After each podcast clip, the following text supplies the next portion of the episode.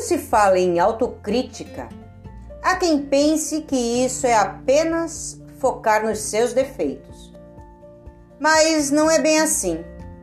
Se autocriticar nada mais é do que analisar os seus pontos fortes, fracos e potencialidades e aí sim procurar fazer melhores escolhas não só para si, mas também para o outro.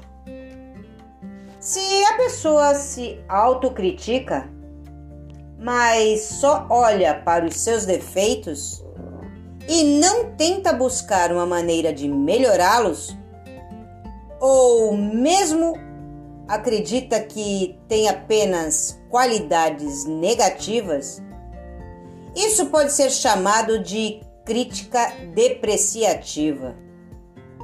Comportar-se desta maneira pode deixar a sua autoestima lá embaixo, além de ser uma forma de se auto-sabotar.